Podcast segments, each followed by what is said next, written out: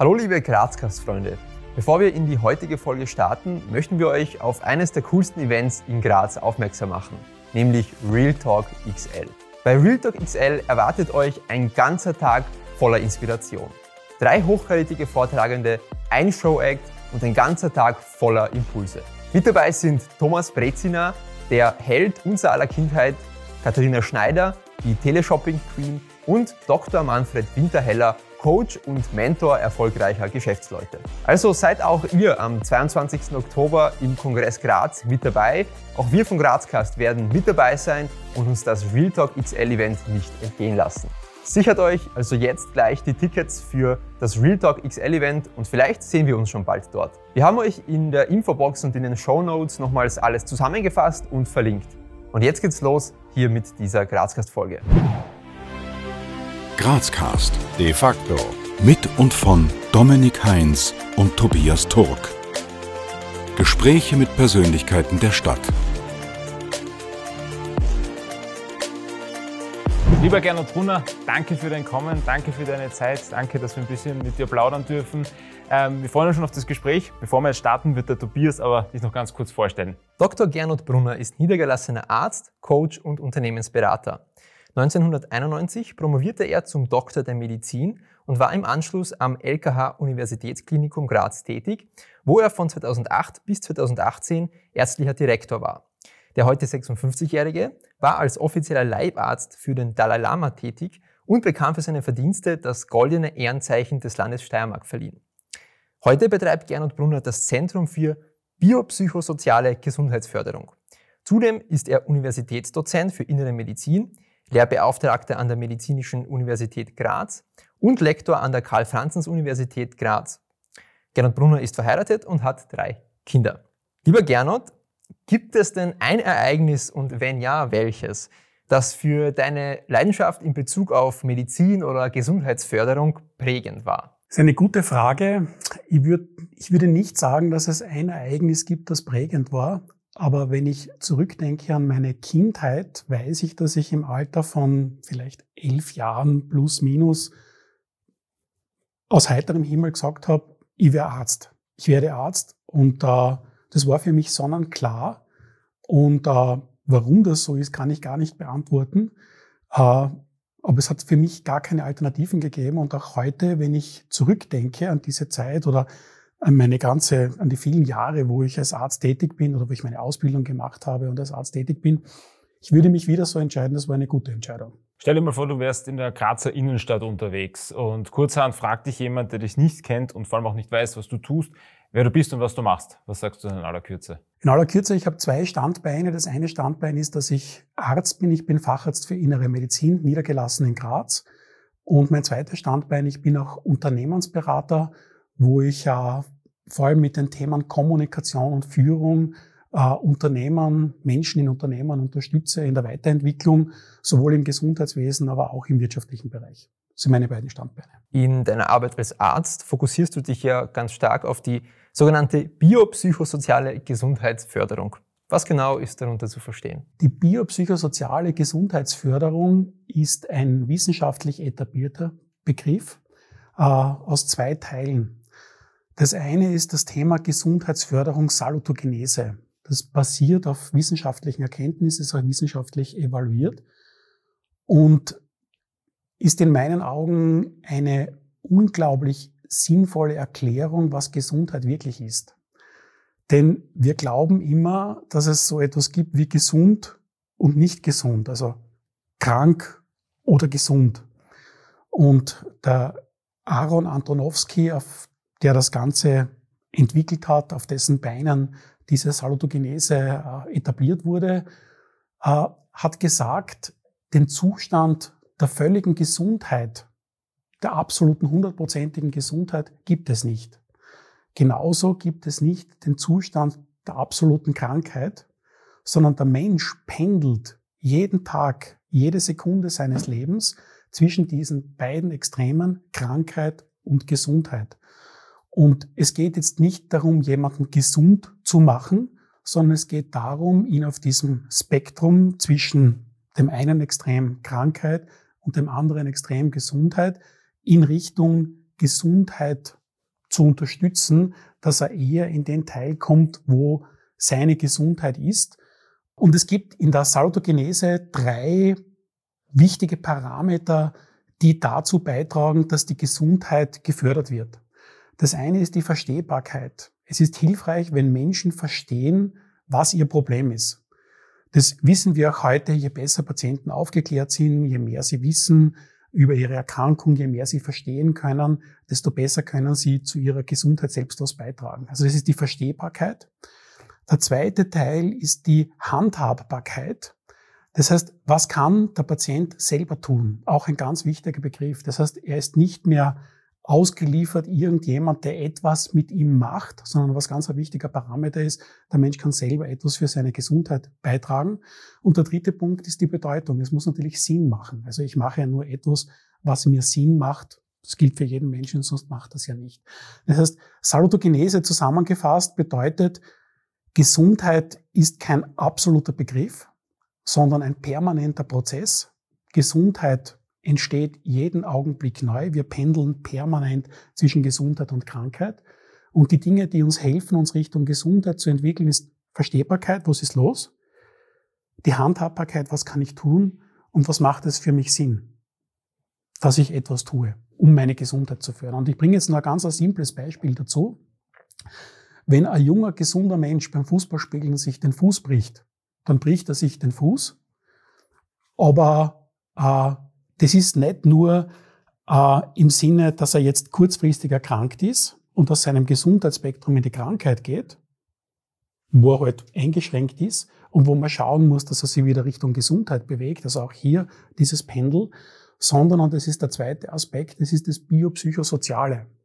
Das bedeutet, dass Gesundheit und Krankheit immer in drei Dimensionen entsteht. In einem biologischen, es ist körperlich etwas los, körperlich ein Problem da, wie zum Beispiel der gebrochene Fuß.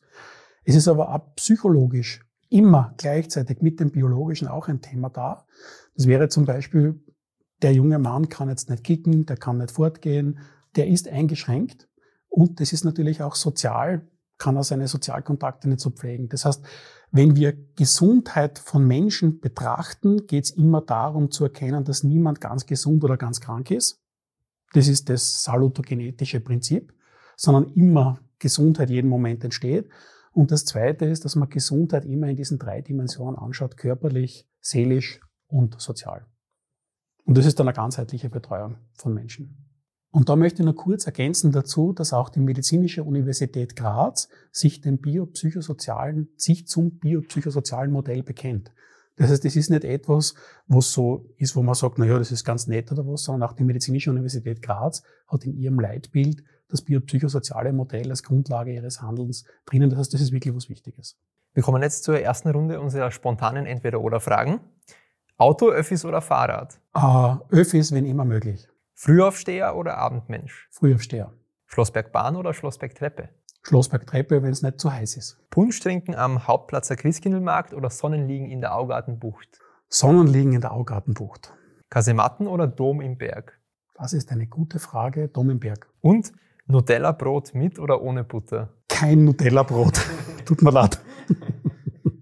Ich will Ihnen jetzt einen Satz vorlesen, Sie bitte vervollständigen. Forschung bedeutet für Sie. Forschung ist ein systematisches, strukturiertes Suchen nach Erkenntnisgewinn.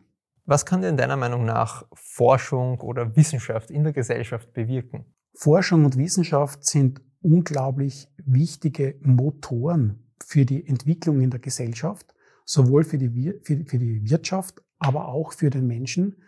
Und Entwicklung ist ein Grundprinzip von weiterer Entwicklung des Lebens. Da gehört die Forschung unbedingt dazu. Und das sieht man auch groß, große Industriebetriebe, die angefangen haben, im Bereich der Entwicklung Sparprogramme zu fahren, sind in wirtschaftliche und organisatorische Schwierigkeiten gekommen. Das heißt, diese Forschung, diese Entwicklung sind unglaublich entscheidende und wichtige Motivatoren und Motoren. Was würdest du sagen, warum sollte man faktenbasierten Informationen Glauben schenken? Weil es widersprechen sich ja auch immer wieder mal Wissenschaftler untereinander. Das ist richtig und es ist auch gut und richtig, dass sich Wissenschaftler widersprechen, weil das ist ja ein Teil des Erkenntnisgewinnes. Das heißt, man hat eine Hypothese, man erforscht eine Hypothese und man muss sich aber im Erforschen der Hypothese, im Beweis der Hypothese, im Erkenntnisgewinn immer klar sein, dass es auch andere Sichtweisen gibt. Das heißt, man könnte jetzt sogar, man könnte jetzt sogar in den Buddhismus gehen oder in die Grundlagenphysik hinein. Es ist eine ganz spannende Frage, ob es die absolute Wahrheit gibt. Und das ist zum Beispiel das Thema, ist Licht eine Welle oder ein Teilchen? Und ich kann Experimente, mit Experimenten beweisen, dass Licht eine Welle ist. Und ich kann aber mit einem anderen Experiment beweisen, dass Licht ein Teilchen ist. Jetzt ist natürlich uns allen klar, es kann nicht Welle und Teilchen gleichzeitig sein. Das heißt, es ist auch die Frage der Perspektive, wie ich mein, meine Untersuchung anlege, wie ich mein, mein, mein, Forsch, mein Forschungsfeld anlege, wo ich gewisse Antworten bekomme. Und deswegen wird es immer so sein, dass Menschen, die Forschung machen, zu unterschiedlichen Erkenntnissen kommen. Das Entscheidende ist dann, dass man die unterschiedlichen Erkenntnisse, die unterschiedlichen Erfahrungen, die, das unterschiedliche Wissen austauscht, weil man dann wieder neue Perspektiven schaffen kann. Das heißt, die Suche nach der Wahrheit hört nie auf. Welche Forschungsthemen interessieren dich denn persönlich am meisten, vielleicht neben dem, womit du dich tagtäglich beschäftigst? Ich glaube, dass wir vor einer sehr, sehr großen Herausforderung stehen äh, im Umgang mit dem Wissen, das generiert wird. Äh, wenn ich meinen Beginn der ärztlichen Tätigkeit, wenn ich da zurückdenke, das war in den 90er Jahren, dann hat es den Facharzt für innere Medizin gegeben, der war Experte für Herz, Leber, Niere, Lunge und hat ein großes Spektrum ganz gut abgedeckt.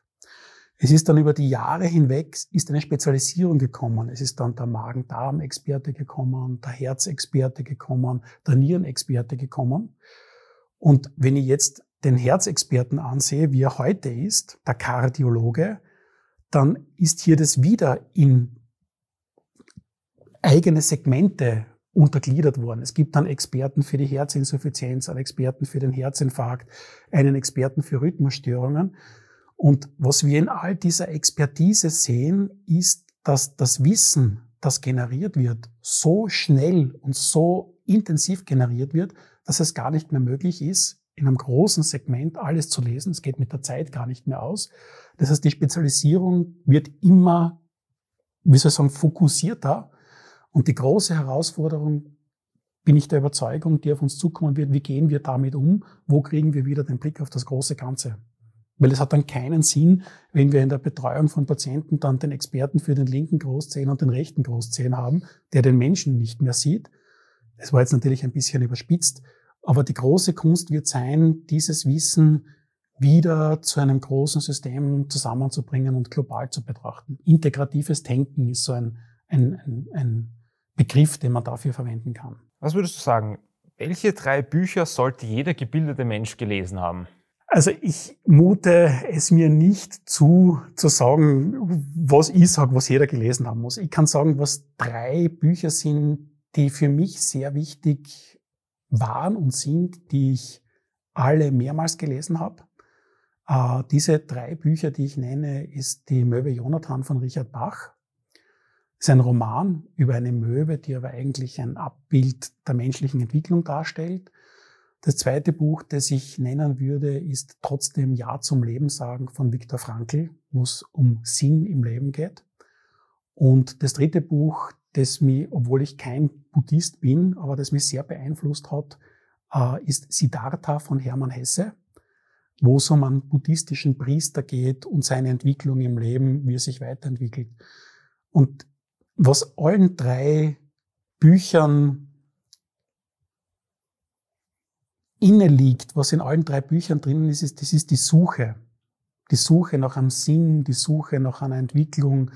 Und ich glaube, dass das eines der großen Themen des Menschen ist. Wir sind auf der Suche und das sind unterschiedliche Perspektiven in diesen drei Büchern, wie man mit so einer Suche umgehen kann. Und deswegen würde ich sie als meine Lieblingsbücher empfehlen. Wie gestaltet sich denn so dein typischer Arbeitsalltag als Arzt, aber auch als Coach und Unternehmensberater? Also mein typischer Arbeitsalltag ist, dass ich an manchen Tagen in der Praxis bin, Patienten betreue, aber auch Coachings mache im beruflichen Setting und an anderen Tagen aber auch Seminare mache, wo ich großteils in Österreich unterwegs bin und diese Seminare hauptsächlich zu meinen Leidenschaftsthemen abhalte. Das ist Kommunikation und Führung. Und so wechselt sich das ab und macht mir große Freude, dass ich eben vielseitig bin und viele Dinge mache, die mir alle Freude und Spaß machen. Dann kommen wir jetzt eh schon zur zweiten Runde der spontanen Entweder-Oder-Fragen. GRK oder Sturm? Sturm. Seit Kindheit. 80-10 oder 80-20? 80-10. Bier oder Wein? Ein gutes Glas Wein kann was Gutes sein, ja. Aufsteigern oder Grazathlon? Grazathlon. Blabutsch oder Schöckel? Schöckel. Und der oder das Teller? Der Teller. Jetzt rückblickend, was würdest du aus heutiger Sicht deinem 18-jährigen Ich raten? Bleib genauso interessiert, motiviert und engagiert und alles weitere wird sich entwickeln. Unser Format Grazcast äh, bezieht sich ja auch vor allem auf die Stadt Graz. Daher ähm, folgende Frage oder folgender Satz, den du bitte vervollständigst. In den kommenden Jahren wird es für die Stadt Graz wichtig sein, dass in den folgenden Jahren wird es für die Stadt Graz wichtig sein, dass man sich neue Konzepte für Mobilität überlegt. Also vom Individual-Pkw-Verkehr neue Formen von Mobilität. Was weiters wichtig ist, dass wir uns wie alle großen Städte in Graz überlegen, wie man mit dem Thema Bodenversiegelung umgeht. Das ist ein Megathema. Und der dritte Punkt ist natürlich generell, wie gehen wir mit Energieressourcen um? Und da ist die Frage, die auf uns zukommen wird, gerade jetzt, wo diese Russland-Ukraine-Krise, Gaskrise uns wahrscheinlich sehr beschäftigen wird, müssen alle Geschäfte in Graz in der ganzen während der ganzen Nacht alle Beleuchtung einschalten und solche Sachen. Das wären Themen Energie, die, glaube ich, sehr intensiv auf uns zukommen werden. Ich hätte jetzt eine Frage eben zu deinem Schwerpunkt äh, biopsychosoziale Gesundheitsförderung. Gibt es da vielleicht einen Tipp oder einen Ratschlag, den du jetzt einfach so äh, auf die Schnelle unseren Zuhörerinnen und Zusehern mitgeben könntest? Ich bin kürzlich gefragt worden, was meine fünf wichtigsten Gesundheitstipps sind. Und das, die Frage geht ein bisschen in diese Richtung. Und ich würde es auf eine höhere Ebene stellen und würde sagen, wenn man sich immer die Frage stellt, in dem, was man tut, bringt es mir Energie oder kostet es mir Energie? Und ich mich großteils dafür entscheide, Dinge zu machen, die mir Energie bringen, dann liege ich richtig. Weil, wenn jemand fortgeht und länger fort ist, dann ist es natürlich lustig, macht Spaß, aber man zahlt einen gewissen Preis dafür, wie wir alle wissen, am nächsten Tag in der Früh. Das ist das, was Energie kostet. Wenn ich jetzt ab und zu einmal fortgehe, wo es halt später wird, wo ich vielleicht ein Glas Wein oder was trinke, und ich habe so viel Spaß, dass halt der Tag danach verkraftbar ist, was Energie dann kostet, dann kann ich sagen, im Großen und Ganzen bin ich noch im Plus. Würde ich aber so viel fortgehen, dass ich permanent diese negativen Tage erlebe, dann fängt es an, mir Energie zu kosten. Und das kann man über alle Lebensbereiche durchziehen, auch im Job. Wenn ich einen Job mache, wo ich jeden Tag hingehe und mir überlege, ah, ich weiß nicht, ich, ich schaffe das nicht, ich halte das nicht aus, das Klima ist so schlecht und ich schaue wirklich einmal tief hinein und ich merke, das kostet mir eigentlich mehr Energie, als es mir bringt. Natürlich verdiene ich was. Aber dann könnte es sinnvoll sein, sich zu fragen, will ich was ändern an meinem Job oder will ich vielleicht ganz was anderes machen? Weil unterm Strich ist das Wichtigste, dass wir in guter, unter guter Energie sind oder in guter Energie sind und es uns gut geht. Das wäre mein Gesundheitstipp. Wie wir gehört haben, ähm, warst du ja auch offizieller Leibarzt vom Dalai Lama. Willst du vielleicht kurz erzählen, wie, das, wie es dazu gekommen ist? Das war das Kala Chakra in Graz. Das war im Jahr 2002. Und äh, ich war damals als Intensivmediziner, Notfallmediziner am LKH Graz tätig. Und der Dalai Lama kam zu diesem Kalachaka, das ist ein ganz heiliges Fest der Buddhisten, nach Graz. Und da sein Leibarzt ist krank geworden. Also er hat einen, einen Arzt, der ihn praktisch begleitet. Und die Direktion des LKH Graz, ich war damals noch nicht in der ersten Direktion, ich war ganz unter Anführungszeichen normaler Arzt heute am LKH.